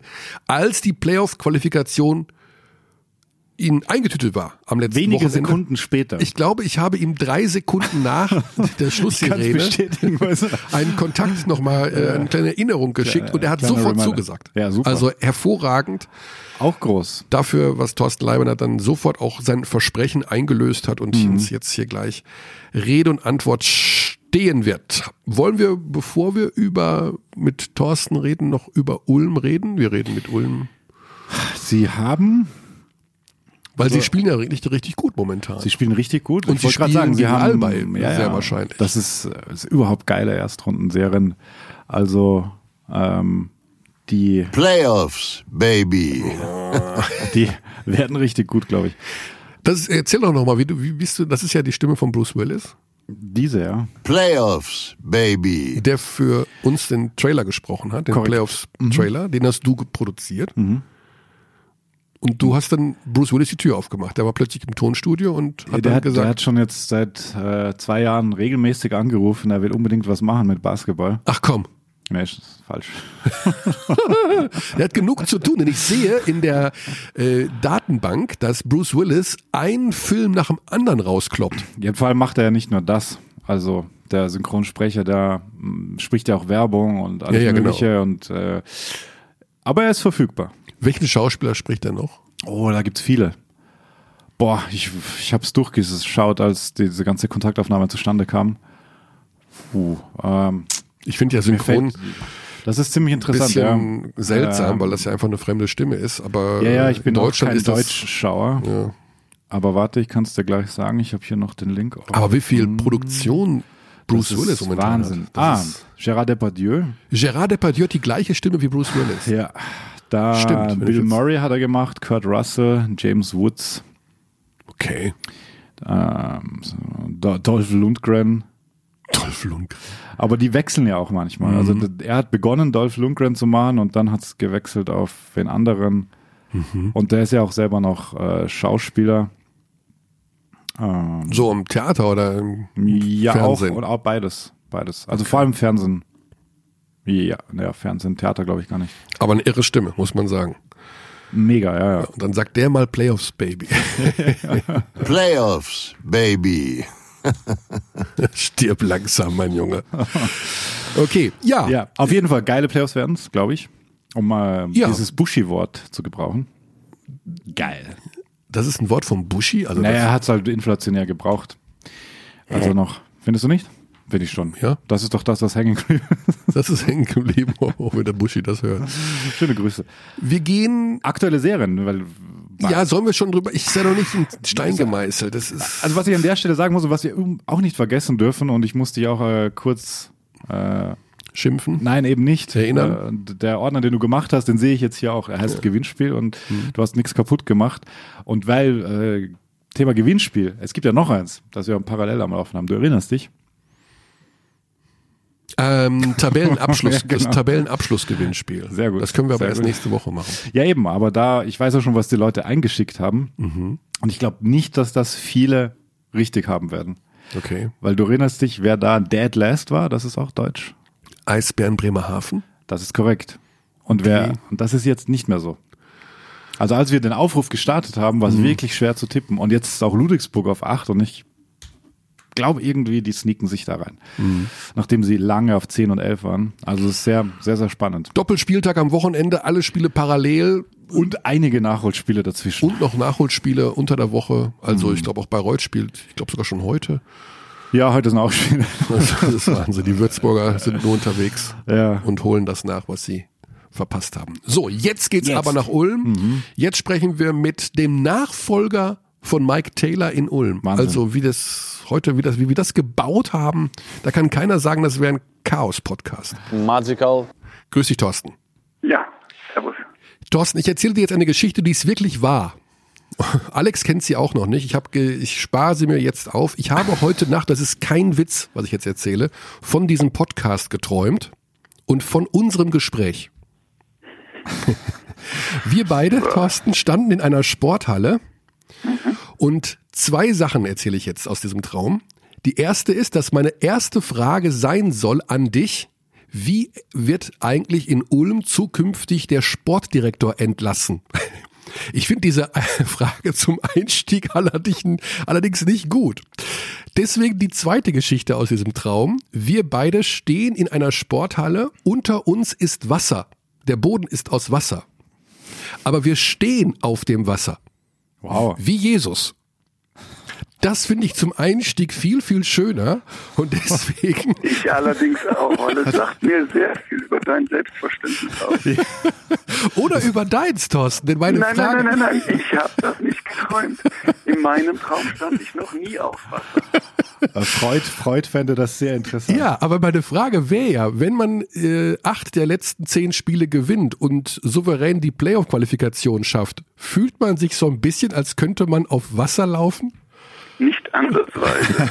Das, das Einzige, was ich gut finde, ich traue mir zu, dass beim Untergehen, weil wir würden ja beide untergehen, ich den Kampf gegen dich gewinnen würde und mich dank dir über Wasser halten kann. Oh, das lässt auch tief blicken, muss ich sagen. Möge der Boden unter uns immer aus festem Fundament sein, Thorsten. Genau. Äh, keine Ahnung, was dieser Traum mir sagen wollte. Ich äh, bin aufgewacht und wollte es mir aufschreiben, damit ich es nicht vergesse, aber es war heute Morgen noch präsent und ja. Ja, bei mir ist in der Tat so, wenn ich träume, dann ver vergesse ich das. Insofern kann ich nicht beantworten, ob ich jemals von dir geträumt habe. äh, vielleicht ist es auch ganz gut, möglicherweise war es ein Albtraum. Ja, ähm, aber jetzt, jetzt stellt auch die zweite Frage. Ja, die zweite Frage ist, ist das nicht traumhaft schön, wenn man dauernd Spiele gewinnt? Nee, ich dachte, jetzt kommt es mit dem Entlassen. Ach so. Ach, das machen wir zum Schluss mal, oder? Okay, das okay. Ja, es ist sehr schön, wenn man Spiele gewinnt. Ja, und vor allen Dingen, wenn man sich dadurch für die Playoffs qualifiziert. Und das, deswegen sind wir auch momentan ähm, sehr glücklich. Äh, man sieht ja auch, wie schwierig es ist, sich für die Playoffs zu qualifizieren. Ähm, und dass es uns äh, zwei Spieltage vor Schluss oder quasi drei Spieltage vor Schluss geglückt ist, Du macht hast, uns ja, glücklich. du hast ja etwas erreicht, wovon viele Trainer träumen, und dann hoffe ich zum letzten Mal dieses Wort auch zu verwenden, ähm, dass nämlich eine Mannschaft zum Saisonende tatsächlich besser wird und den Leistungshöhepunkt erreicht.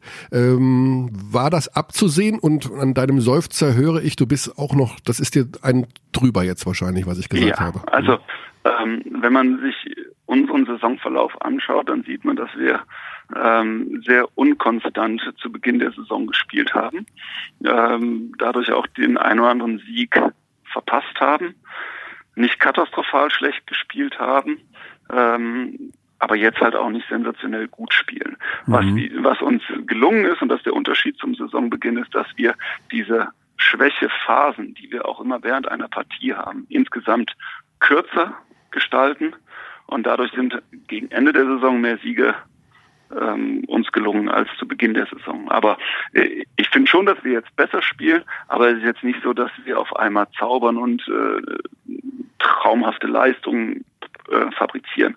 Wir haben jetzt eine gute Leistung gegen Bayreuth gezeigt, haben davor eine überschaubare Leistung gegen Göttingen gezeigt. Also es ist immer noch nicht so, dass ich sagen würde, boah, wir rollen gerade richtig. Mhm. Aber man gewinnt Basketballspiele und darum geht's ja dann auch am Ganz Ende genau. des Tages. Und jetzt werdet ihr wahrscheinlich auf diesem sechsten Platz bleiben, also alle möglichen ähm, Wahrscheinlichkeiten mal ja, so ein bisschen an den Rand gestellt.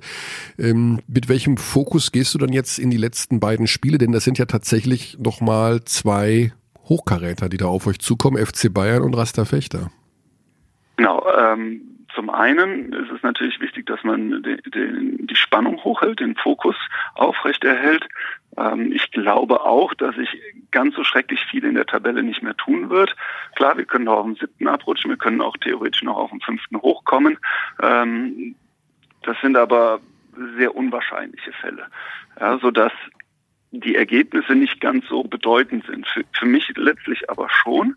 Wir haben mit der Ausnahme vom Auswärtssieg in Fechter keine Mannschaft, die über uns steht, schlagen können. Mhm. Ja. Und, und, wenn man jetzt in die Playoffs geht, dann, dann als Sechster, ja, dann, dann spielt man eine Mannschaft, die über einem steht. Und man möchte sich natürlich Selbstvertrauen holen für, für eine solche Aufgabe. Und da wäre es ja schön, wenn wir gute Leistungen, vielleicht sogar auch Siege ähm, gegen München oder gegen Fechter einfahren. Mhm. Wir hatten vor einigen Wochen hier Per Günther, im mhm. Gespräch. Mhm. Ich weiß gar nicht, ob du es mitbekommen hast. Ähm, er hat so ein bisschen darüber philosophiert, dass äh, das auch recht anstrengend war, in dieser Saison so ein bisschen die Hierarchie herzustellen, die Teamchemie herzustellen, dass alles so ein bisschen funktioniert hat.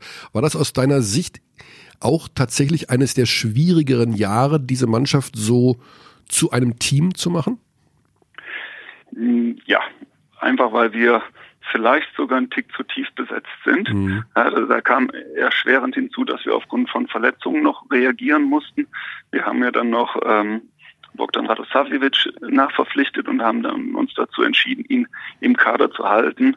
Ähm, Dadurch sind wir jetzt eigentlich zwölf tief, theoretisch sogar 13 Teams äh, tief. Äh, Russia James äh, ist momentan verletzt und wird die Saison nicht mehr eingreifen können, mhm. aber eigentlich ähm, sind wir extrem tief besetzt. Und dann ist natürlich klar, äh, dass es von der Spielzeit her nicht ganz so wird, wie sich Spieler das vor der Saison erhofft haben, als sie sich für Ulm entschieden haben. Mhm. Und das sorgt dann auch dafür, dass äh, so eine Teamhierarchie zu bilden etwas schwieriger ist als in einer Mannschaft, äh, die nur mit acht, neun gestandenen Profis mhm. agiert.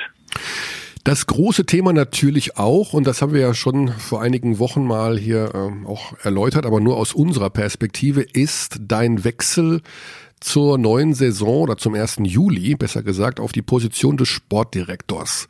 Ähm, nach jetzt acht Jahren als Head Coach bei Ratio Farm Ulm.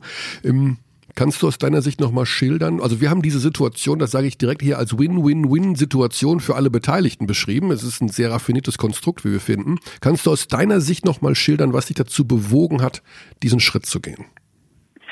Ähm, ja, es sind natürlich mehrere Gründe, die, die dazu geführt haben.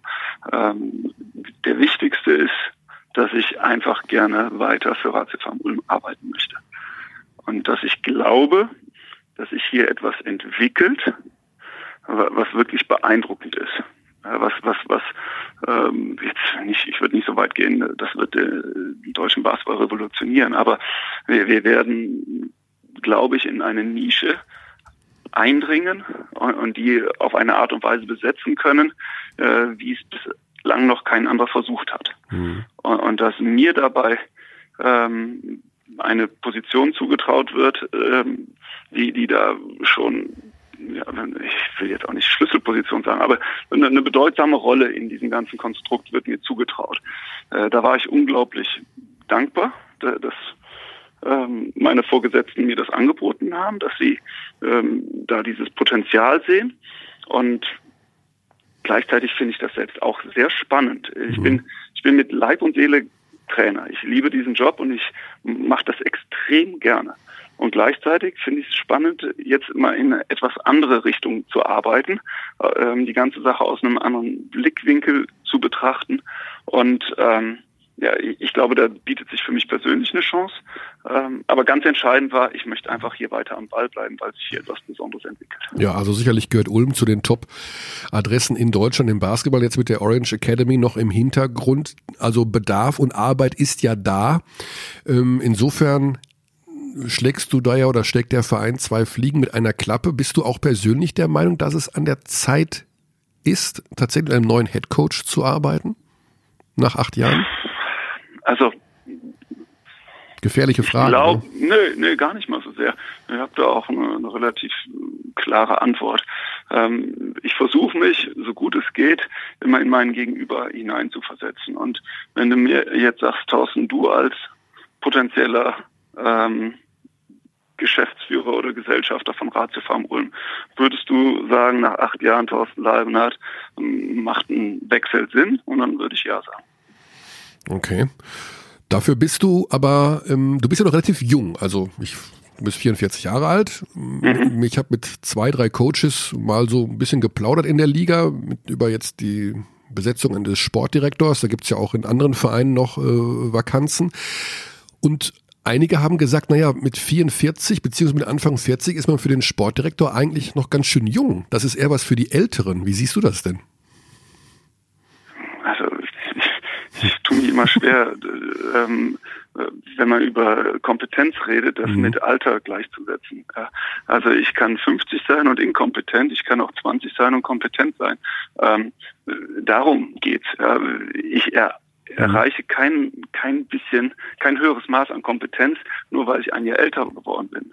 Und deswegen glaube ich nicht, dass das wirklich maßgeblich ist, mit welchem Alter man eine solche Position besetzt. Mhm. Äh, ich glaube, ich habe viel Erfahrung im, im Geschäft. Das war jetzt meine 20. Saison im Profibereich. Und ähm, dadurch glaube ich auch, dass, dass ich in dieser neuen Funktion gewisse Aufgaben gut erfüllen werde. Mhm. Das heißt, es wird ja einen neuen Trainer geben, logischerweise, äh, unabhängig mhm. davon, dass du den Namen hier nicht preisgeben wirst oder er noch gar nicht feststeht, wie auch immer. Ist das für den neuen Coach ja auch eine gewisse, ich sag mal, Herausforderung, dass über einem so ein kleines Dam Damoklesschwert immer schwebt. Wenn es nicht läuft, kann der Leibenhardt immer übernehmen.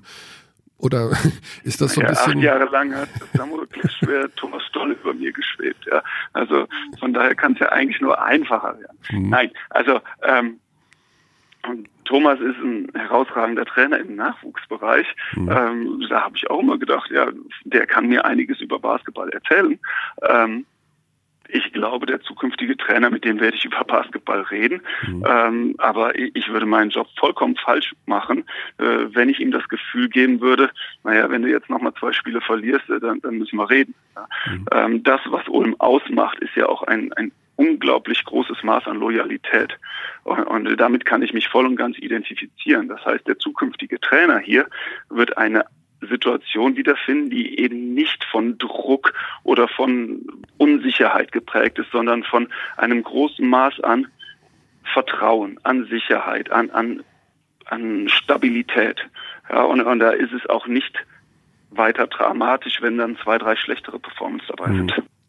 Weißt du schon, in welcher Sprache du mit dem neuen Trainer sprechen wirst? Also ich stelle fest, dass ich, auch wenn ich ähm, deutsche Kollegen habe, meistens in Englisch rede. Mhm. Ähm, das kann auch in Zukunft wieder so sein. Ähm, wir, wir, haben bewusst gesagt, bei der Besetzung spielt es keine Rolle, welcher Nationalität äh, der zukünftige Trainer angehört. Ähm, wir glauben, Basketballtrainer müssen sich im Englischen verständigen können, ja. Ja, gerade in der Bundesliga. Ähm, das ist mit Sicherheit ein Kriterium, was der zukünftige Trainer erfüllen muss. Aber er muss jetzt nicht der deutschen Sprache mächtig sein, um hier Trainer zu sein. Hm. Was ist mit Spielern, die Englisch sprechen und deutsche Staatsbürgerschaften besitzen? Also der Name John Bryant wird ja so, wird ja jetzt äh, kolportiert. Ah, ja, jetzt sind wir auf der, ich dachte John Bryant jetzt als Trainer. Das wäre mal spannend. Wäre auch eine ähm, Möglichkeit, aber ist noch ein bisschen früh. Der ist ja noch, noch ein bisschen jünger. Okay, also Du hast mich ja noch gar nicht gefragt, ob wir schon einen Trainer haben. Ja gut, die, also sagen, die Frage wir, ist wir ja... Wir haben noch keinen Vertrag unterschrieben und wir haben auch noch keinen Vertrag mit einem Spieler unterschrieben. Mhm. Ähm, es gibt auch nur ganz wenig bestehende Verträge. Auch erst dann, die Spielergeschichte wird auch erst dann aktuell, wenn wir einen Trainer gefunden haben. Also mhm. in, in beiden Fällen ähm, ist es gerade ziemlich unspannend, weil ich nichts berichten kann. Mhm. Also hat die Gieß, wir haben nur aus der Gießener Allgemeinen Zeitung gerade ähm, ja, ja, ich habe das ähm, auch gelesen. Mhm. Dann stand aber auch heute schon das Interview drin. Ja, das ähm, es gäbe wohl noch keine Anfrage in Gießen und äh, das kann ich zumindest für unsere Seite bestätigen. Ja, Wir per, haben in Gießen nicht angefragt. Ja, Per Günther hat das, glaube ich, übernommen, weil er hatte uns hier im Podcast verraten, dass er immer wieder mal auch versucht, so ein paar Spieler nach Ulm zu holen, die ja, es liegt da natürlich nahe als alten Buddy, dass er es bei John Bryan mal angerufen hat. Oder Chris Bepp, der ja irgendwie in der Türkei nur äh, am Meer sitzt und die Angel ins Wasser hält, aber nicht mehr den Ball auf den Korb Der hat die letzten zwei gespielt. Also Hat er gespielt? Sehr genau. Du verfolgst ihn Ja, sehr genau, Ja, okay. natürlich. Mhm. Ja, ist ja auch ein toller Spieler und Ah. jemand, mit dem ich sehr gern zusammengearbeitet habe. Meines Wissens hat er für nächstes Jahr noch Vertrag und das ist vielleicht dann auch jetzt wieder enttäuschend für euch. Ja, aber das ist, also das habe ich gelernt in den letzten 30 Jahren. Die Sache mit dem Vertrag haben, die spielt überhaupt gar keine Rolle. Da steht immer irgendwo eine Klausel drin. Das wirst du dann als Sportdirektor auch dann äh, irgendwann noch lernen. Gute, wertvolle Tipps hier an dieser Stelle. Da immer noch Paragraph 2, 3, 4, 5b kommt Verein mit zwei Umlauten im Vornamen, dann darf man gehen und so weiter. Also das ist alles total Banane. Da glaube ich gar nicht dran. Das heißt also für die 1, nee, für die 2 kommt Chris Bepp, für die 5 kommt John Bryant, bleibt die 3, Robin Benzing, auch ein spannender Name. Aber wir wollen jetzt gar nicht über Personalien reden. Ähm, kurz noch ein Blick auf die Playoffs, weil Natürlich wollt ihr über Ja, aber ich reden, ja. jetzt mal ehrlich. Gut, dann reden wir über Robin Äh, Benzing. Ist das auch ein interessanter Spieler 50 für euch? Fragen, du stellst 50 Fragen zu Personalien und wenn du sie alle durch hast, sagst du, aber wir wollen gar nicht über Personalien reden. Ja, also darauf falle ich nicht rein. Gut, aber ich äh, meine, es ist ja immer so, ich rede sehr gerne über Personalien, weil ich unfassbar neugierig bin, aber ich weiß natürlich, dass ihr keine Antworten geht, bevor die Tinte nicht unter unterschrieben und trocken ist. Genau. Genau. Hm, Deswegen. Robin Benzing hat auch wieder gespielt jetzt. Hat auch wieder gespielt. Ja. Das Ding ist, das ist Aber der, ich glaube, der ist zu teuer für Ulm, oder? Was meint der zukünftige Sportdirektor? Also ihr glaubt, dass John Bryant und Chris Bepp in einer günstigeren Preisklasse sind als äh, Robin Benzing. Siehst du, Ähm, gute Frage. Also Benzing, glaube ich, ist von den drei genannten der teuerste. Nee, glaube Nee? ich nicht. Meinst du nicht? Schwieriges Jahr Bryant, gewesen. Bryant geht gerne nach Ulm, weil seine Schwiegereltern in München sind und er in München ein Haus baut. Das heißt, da ist er näher an München und dafür würde er vielleicht auf die ein oder andere Kommastelle verzichten. Letztlich, ich, bin, ich, ich ärgere mich ja immer, wenn ich mit Journalisten reden muss. Aber gerade freue ich mich, weil die Information hatte ich noch gar nicht. Ah, er baut in München ein Haus. Er baut in, hat er uns ins Mikrofon gesagt und das haben wir auch schon gesendet, ja. Also im Münchner Umland. Also das ist, glaube ich, nicht mehr die Stadtgrenze München. Dafür hat vielleicht sein Vertrag auch nicht gereicht. Selbst, selbst, selbst für einen John Bryant ist ein Grundstück innerhalb der Stadtgrenze von München ein zu bebauendes. Ich wollte gerade sagen, also wenn, wenn, wenn, wenn der aber jetzt ein Haus baut, Hm. ja, dann wäre ja schon blöd, wenn er auf Geld verzichtet. Dann braucht er ja eher noch mehr. Vielleicht macht ihn das dann zu dem teuersten von den drei. Das kann, das kann wirklich sehr gut Man sein. weiß es nicht. Oder er hat damals in München halt so viel verdient, dass er sagt, äh, das reicht eben auch für. Kann man, kann man zumindest also andersrum Und die gefragt. Legende zu bilden, finde ich wunderschön. Wenn man sagt, ja, bei den Bayern, da muss man zwei Jahre spielen und dann kann man sich Häuser bauen. Kann man sich Häuser bauen. Aber als Bepp euch verlassen hat, da hat er schon einen sehr hohen Marktwert, was man zumindest, was kolportiert wurde. Richtig. Ähm, das heißt, ich glaube, damals wäre Bepp die Antwort gewesen.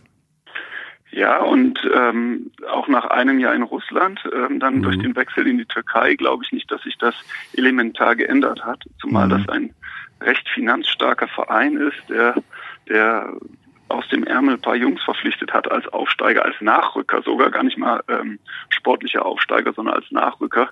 Äh, von daher würde es mich sehr wundern, wenn, wenn sich an der Situation groß was geändert hat. Okay. Weil diese wirtschaftliche Geschichte in, in der türkischen Liga ist ja auch verheerend. Da sind ja auch mehrere Teams ähm, einfach pleite gegangen. ne? Ja, aber witzigerweise, das Team hat relativ wenig Sorgen, was man hört. Ah, okay. Dann hört man wiederum bei Besiktas, dass die Probleme haben, Spieler zu bezahlen. Genau. Das ist dann ja auch wieder. Da sind ja auch schon paar Jungs weg. Genau, genau, genau. Ah, diese Personalgeschichten, herrlich. Ja, aber gut, wir konzentrieren uns auf Aber die. wir wollen ja nicht über Personal. reden. Nee, genau. Wir reden tatsächlich über die Gegenwart. Und da wir ja schon gesehen haben, dass dieser Platz 6 relativ in Stein gemeißelt ist und auf Platz 3 Alba Berlin steht, hast du dich in irgendeiner Form schon mit dem möglichen Playoff-Gegner beschäftigt oder machst du das tatsächlich auch erst dann am kommenden Montag? Ja gut, jetzt so schrecklich viel Zeit war nicht. Wir haben Samstag gespielt. Ähm, Berlin hat, glaube ich, Sonntag erst gespielt. Das heißt, ich hätte mir jetzt den gestrigen Tag ähm, nehmen können, um mich mit Berlin zu beschäftigen. Habe ich in der Tat noch nicht getan. Aber ich, ich teile eure Vermutung, dass es wahrscheinlich auf Berlin hinauslaufen wird. Es gibt Eventualitäten, dass wir auf Platz 7 abrutschen oder auf Platz 5 noch hochrutschen. Es kann theoretisch auch noch mit Berlin was nach oben oder unten passieren, aber ähm, alle Szenarien sind eher unwahrscheinlich. Und deswegen kann es durchaus sein, dass ich mich auch diese Woche dann noch ein bisschen intensiver mit Berlin beschäftige. Wobei wir haben zwei, zwei herausfordernde Spiele in München und zu Hause gegen Fechter. Die müssen auch vorbereitet sein. Aber wenn, wenn die Zeit bleibt, dann wäre es am wahrscheinlichsten, dass ich mich mit Berlin und nicht mit irgendeinem anderen Team beschäftige. Mhm. Das Gute ist, wir haben vor drei Wochen oder so, weiß nicht genau wann das war, vielleicht vier Wochen, ähm, in Berlin gespielt. Das heißt, ein paar Eindrücke sind noch relativ frisch. Das ist wahr, weil Berlin aber zuletzt ganz schön geschwächelt hat. Also da haben wir ja auch. Naja, Ja. naja. Also sie haben mit wenig Energie in Bayreuth und mit sehr wenig Energie dann zu Hause gegen die Bayern gespielt. Da war nicht mehr viel im Sie haben Tank. sehr viele Spiele aktuell, muss man sagen. Ja, also, also das Bayreuther Ding gewinnen sie im Normalfall. Mhm. Ja, haben meiner Meinung nach ein starkes drittes, drittes Viertel überwiegend mit ihrer Bank gespielt. Ja, gegen München haben sie drei Viertel lang äh, richtig gut gespielt. Zum Schluss ein bisschen weniger geworden, weil sie auch einige Verletzungen haben. Äh, ich gehe davon aus, dass sie bis ähm, Playoff-Beginn die wieder im Vollbesitz ihrer Kräfte sind. Aber ist jetzt nicht so, dass man sagen müsste, oh, die haben eine Formkrise. Also Mhm. äh, so würde ich das ganz und gar nicht sehen. Ja. Also nebenher schlägt man nicht Würzburg mit 30 oder was das war. Ja. Äh, Ich habe auch mit äh, zuletzt mit Coaches gesprochen, eben über dieses Thema Energie. Das heißt also, äh, man hat immer gehört, dass die Berliner gar nicht mehr trainieren. Also in der Phase jetzt, wo sie so viele Spiele hatten und wo sie auf der letzten Rille gelaufen sind, dass sie wirklich nur noch sich getroffen haben, haben ein paar Bälle geworfen und die Regeneration im Vordergrund stand. Andere Trainer sagen mir, das sollte man eigentlich eher nicht machen. Man sollte immer noch versuchen, die Spannung hochzuhalten, weiter trainieren. Man darf nicht in so ein Loch fallen. Wie würdest du mit einer Mannschaft verfahren, wo du merkst, dass der Energielevel am Boden ist? Also ich bin ein großer Freund davon, ähm, weiter zu trainieren. Ähm, ich stelle das auch jetzt fest, ähm, gerade am Anfang einer Woche, Saison ist schon ziemlich lang, äh, wie belastest du da? Und ich belaste relativ hoch. Ähm, einfach weil ich glaube, ähm, dass sonst der Fokus abhanden kommt, weil, weil sonst so eine, eine Grundanspannung, eine Grundaggressivität verloren geht. Es ist nämlich extrem schwer, einfach für ein Spiel hochzuschalten. Ich glaube, dass das Spieler und Teams können, aber die müssen es auch ein Stück weit gewohnt sein über den Saisonverlauf. Jetzt irgendwas elementar zu ändern, was ich vorher anders gehandhabt habe, ähm, halte ich für gefährlich. Das heißt, wir trainieren, ähm, auch wenn ich bei dem einen oder anderen das Gefühl habe, der Energiehaushalt ist jetzt nicht der, der, allerbeste, ähm, aber dann, dann würde ich es eher individuell etwas dosieren, dann, dann wechsle ich in einem Training häufiger, dann setze ich äh, einen Spieler im Training etwas häufiger aus äh, oder gebe ihm Pausen, die etwas länger sind, aber dass ich dann jetzt der gesamten Mannschaft sage, ab heute nur noch ein bisschen äh, Freiwürfe trainieren, das halte ich für nicht zielführend. Das ist äh, genau das, wo ich drauf nochmal hinauskommen will, dass es ja individuell unterschiedlich ist. Ne? Es gibt sicher Ja, genau. Spieler, die ja, das hat ja äh, auch was mit Alter zu tun. Da können wir jetzt mal über Ja. Alter reden. Mhm. Ja. Ähm, es gibt ältere Jungs, die einfach längere Pausen benötigen. Jüngere sind frischer. Gleichzeitig, wer, wer spielt viel, wer spielt wenig. Ja.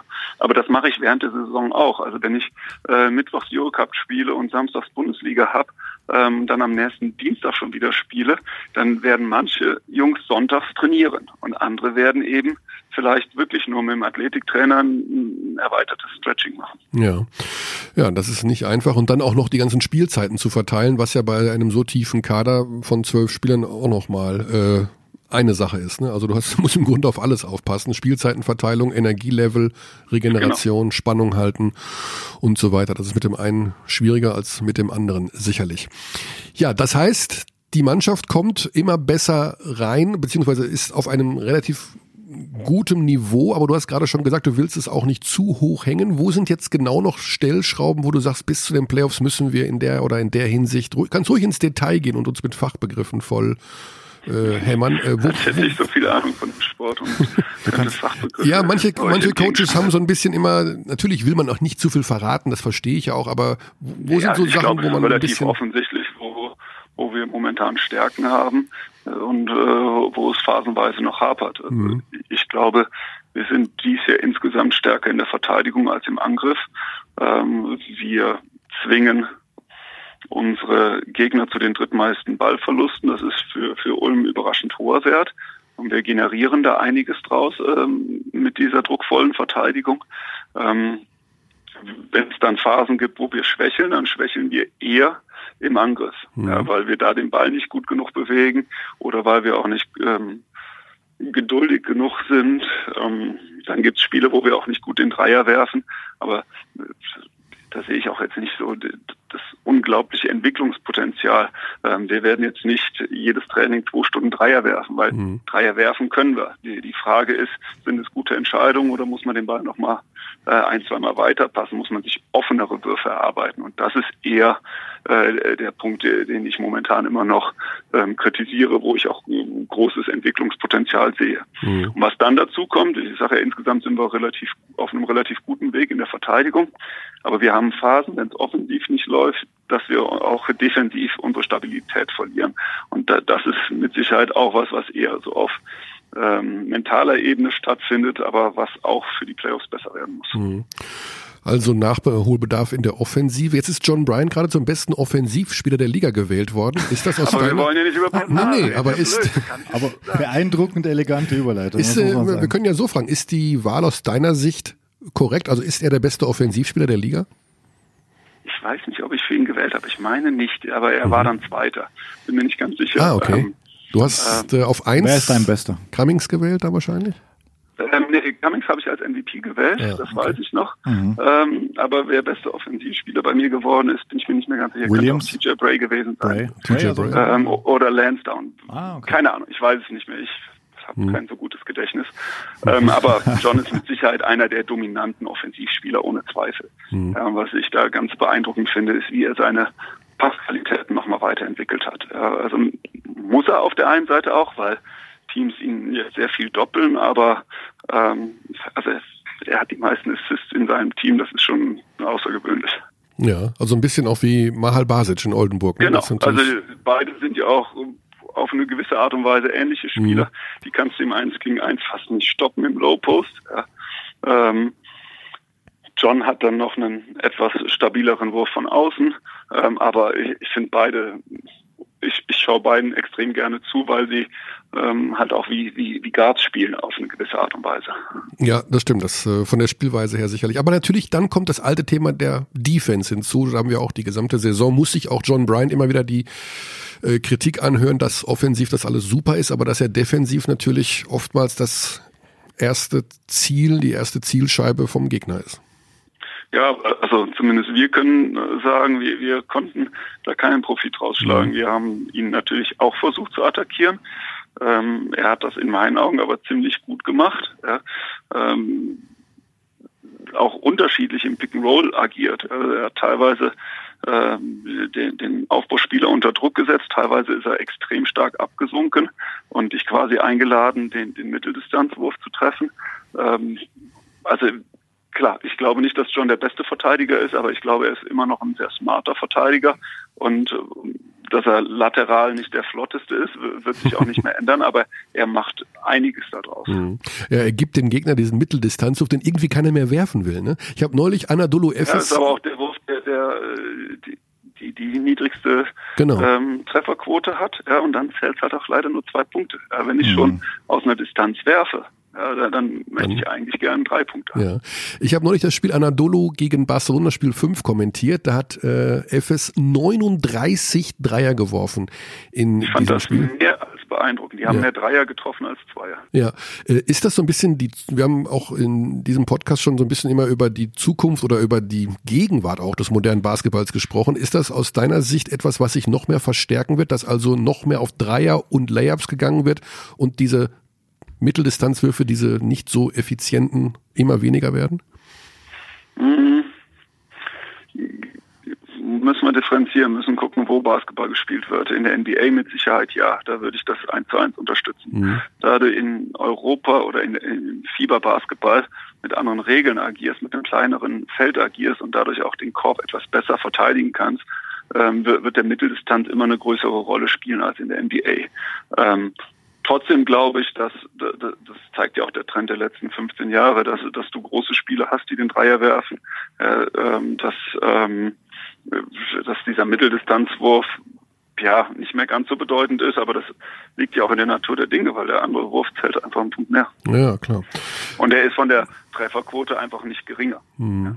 Ich habe eine ganz interessante Idee gelesen bei ESPN neulich. Da hat äh, ein ähm, Redakteur vorgeschlagen, dass die jeweilige Heimmannschaft, also dass die, der drei, die Drei-Punkte-Linie, die Entfernung der Drei-Punkte-Linie variiert werden soll. Dass die Heimmannschaft bestimmen kann, wie weit die Dreierlinie in ihrer Halle vom Korb entfernt ist.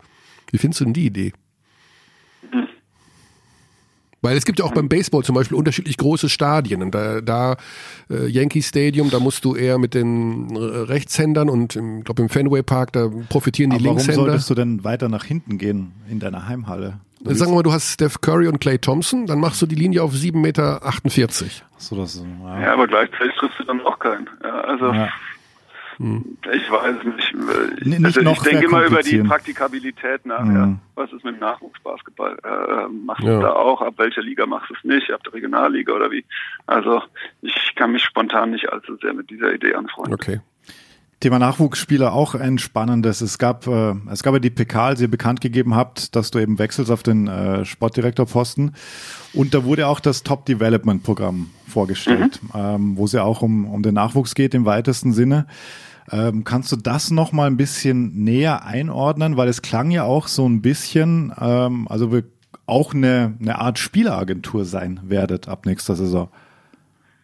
Ja, da, das wird sich entwickeln. Also Ich, schließe das nicht aus. Wir, werden wahrscheinlich klassische Aufgaben, die eine Agentur übernimmt, auch übernehmen. Ähm, Das ist in erster Linie geht es darum, Mhm. Spieler zu entwickeln. Ähm, Das wollen wir hier erreichen. Da haben wir schon gute Voraussetzungen. Die werden sich noch verbessern, wenn der Campus steht. Mhm. Und dann, dann müssen wir einfach überlegen, ähm, welche Dienstleistungen können wir einem Spieler bieten? Macht es Sinn, Dienstleistungen nur dann anzubieten, wenn er bei uns unter Vertrag ist? Oder macht es auch Sinn, dann für den Spieler Dienstleistungen anzubieten, wenn er vielleicht nicht mehr bei Ratiofarm Ulm unter Vertrag ist? Und wir glauben, das könnte Sinn machen. Das müssen wir jetzt einfach herausfinden, ob es da einen Markt für gibt, ob es Spieler daran interessiert sind. Ja. Ja, ich glaube ja. Ähm, wir werden es einfach sehen. Also Wie- es kann aber durchaus in die Richtung gehen. Extrem spannend auf jeden Fall. Es, es fiel ja auch der Treviso-Vergleich auf der PK. Also das ähm, generell, es ist ja ein, so wie du sagst, man kann, es gibt ja nichts Vergleichbares. Ich überlege die ganze Zeit, Kaunas hat sowas auch nicht, oder? Weil das, das fällt mir noch ein in die Richtung. Die machen sehr viel mit Nachwuchs. Die trainieren da wahrscheinlich auch weiterhin, auch wenn sie weggehen. Ja, also es ist aber relativ selten, ähm, da, dass ähm, ja Kaunas jetzt Spieler aus ganz Europa verpflichtet. Ja, ähm, Das stimmt, die haben so einen großen Pool, ja, geholt, stimmt. Aber Mhm. ähm, am ehesten vor ein paar Jahren war es Gran Canaria. Ich glaube, Real Madrid, Barcelona machen das äh, immer noch in einem relativ großen Stil. Ähm, Mega B-Max macht's. Ähm, aber es gibt nicht so viele Standorte, die, die jetzt nicht auf die Nationalität schauen, sondern sagen, wir wollen die besten Nachwuchsspieler ausbilden und sie zu den besten äh, Seniorenspielern machen. Und es gibt vor allem niemanden, der jetzt, äh, außer B-Max vielleicht, die sind doch alle bei einer Agentur auch. Die sind alle Ja, genau.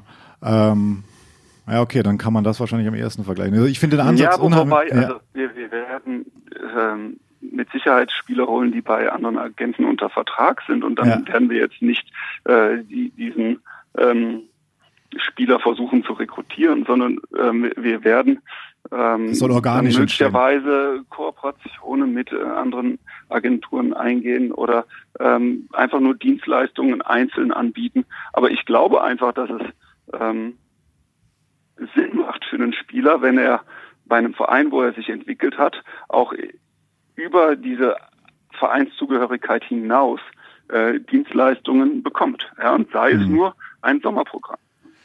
Ja, sehr, sehr spannend. Sowas macht doch Pete Strobel, euer Co-Trainer, auch in den USA, oder? Der hat doch auch so eine Art Schule da. Der hat äh, eine Firma, die nennt sich The Scoring Factory und unter anderem sind die auch darauf spezialisiert, ähm, Spieler im Sommer ähm, ja, fit zu bekommen oder weiterzuentwickeln.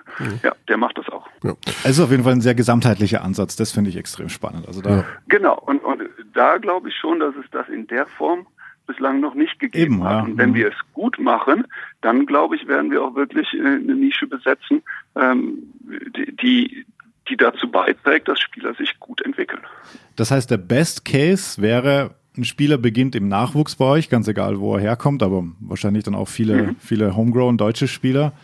Bleibt bei euch, schafft es bis ins BBL-Team, wechselt vielleicht zu Real Madrid, bleibt aber quasi ein Top-Development-Spieler, weil er vielleicht sogar bei eurer Agentur unterzeichnet. Also dieses Szenario finden wir zumindest nicht ähm, uncharmant. Ja, absolut, ja, ja. Ich kann nicht sagen, ob es so kommen genau. wird. Ja, ja, aber ja. äh, ich halte es für, für durchaus denkbar. Mhm. Ja, und ich halte es dann auch trotzdem für durchaus denkbar, dass dieser Spieler trotzdem bei seinem eigentlichen Agenten ähm, unter Vertrag ist. Äh, Das widerspricht sich jetzt nicht Ja, okay, zwangsläufig. okay.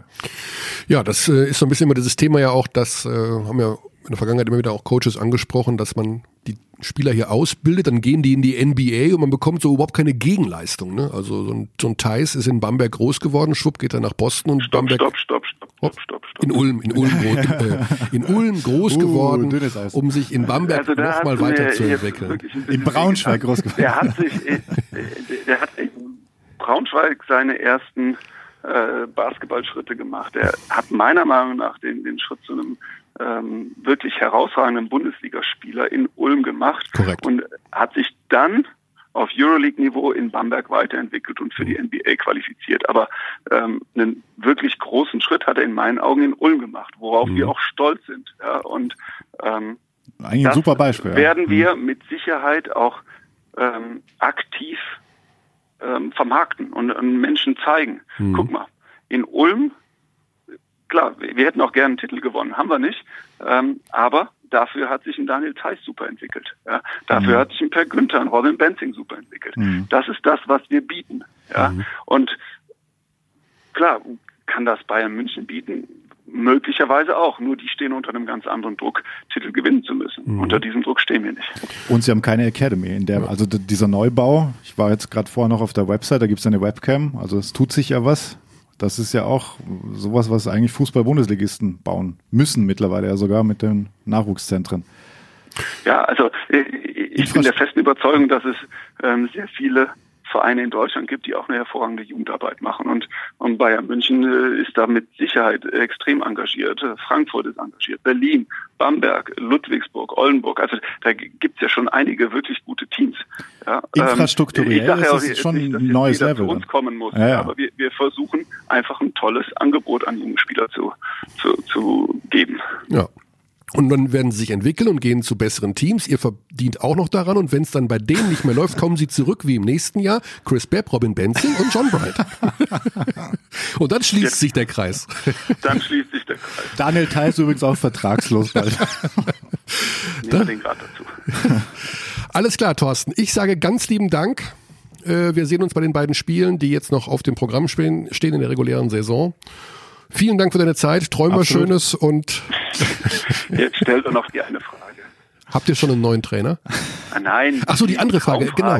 Die Traumfrage ist, ähm, genau, der neue Sportdirektor ab 1. Juli heißt Thorsten Leibenhardt und die Frage wäre gewesen, wer ist zukünftig in der Lage, diesen Sportdirektor zu entlassen?